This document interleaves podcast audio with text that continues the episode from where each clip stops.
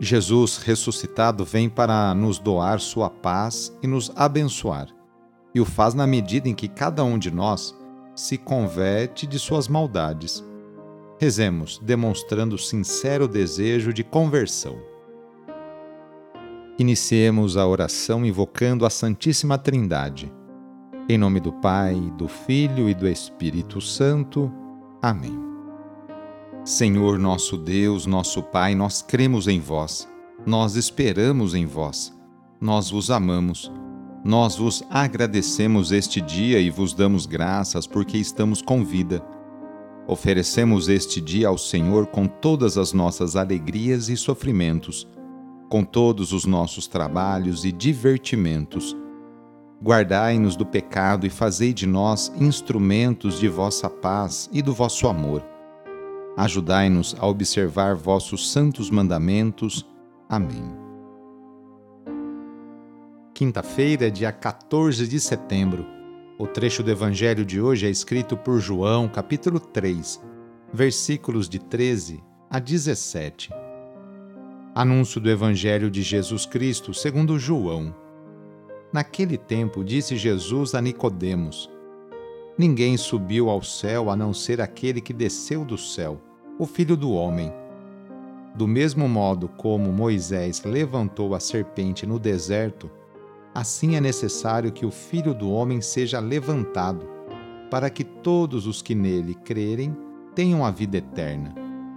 Pois Deus amou tanto o mundo que deu o seu Filho unigênito para que não morra todo o que nele crer, mas tenha a vida eterna. De fato, Deus não enviou o seu Filho ao mundo para condenar o mundo, mas para que o mundo seja salvo por ele. Palavra da Salvação. Hoje a Igreja está em festa pela exaltação da Santa Cruz. O imperador Constantino mandou construir em Jerusalém duas basílicas, uma sobre o Gólgota onde Jesus foi crucificado, a morte de Jesus, e outra basílica sobre o sepulcro de Jesus. A dedicação dessas basílicas se realizou em 13 de setembro de 335. No dia seguinte, lembrando o significado profundo das duas igrejas, mostrou-se ao povo o que restava do lenho da cruz, da cruz do Salvador de Cristo Anualmente se repete esse ritual. Daí originou-se a celebração do dia 14 de setembro, que se faz também em Roma, desde o século VII. A cruz é ao mesmo tempo o sofrimento e o troféu de Deus. É seu sofrimento porque foi nela que ele morreu voluntariamente. Ela é seu triunfo porque o diabo foi ferido e derrotado e com ele foi vencida a morte. A cruz é proclamada como glória de Cristo e sua exaltação. A messe é grande, mas os operários são poucos. Peçamos a Deus que continue enviando muitas e santas vocações para a sua igreja. Senhor da messe, pastor do rebanho, faze ressoar em nossos ouvidos teu forte e suave convite. Vem e segue-me. Derrama sobre nós o teu Espírito, que ele nos dê sabedoria para ver o caminho e generosidade para seguir tua voz. Senhor, que a messe não se perca por falta de operários.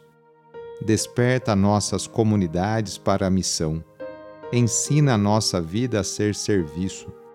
Fortalece os que querem dedicar-se ao reino na vida consagrada e religiosa Senhor, que o rebanho não pereça por falta de pastores.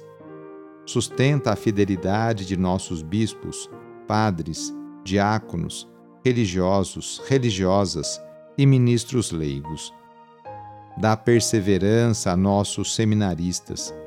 Desperta o coração de nossos jovens para o ministério pastoral em tua igreja. Senhor da messe, pastor do rebanho, chama-nos para o serviço de teu povo. Maria, Mãe do Perpétuo Socorro, modelo dos servidores do Evangelho, ajuda-nos a responder sim. Amém.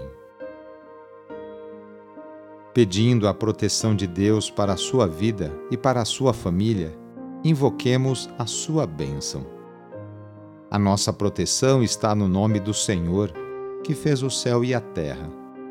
O Senhor esteja convosco, Ele está no meio de nós. Pela intercessão de Santo Artemides Ate, desça sobre você, sobre a sua família, sobre o seu trabalho e intenções, a bênção do Deus Todo-Poderoso. Pai, Filho e Espírito Santo. Amém. Foi muito bom rezar com você hoje. Se a oração está te ajudando, eu fico muito contente.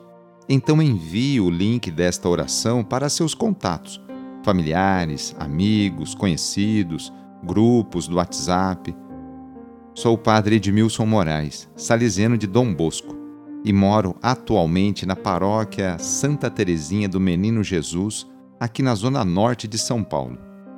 Que Deus continue abençoando você e sua família. Abraço e até mais!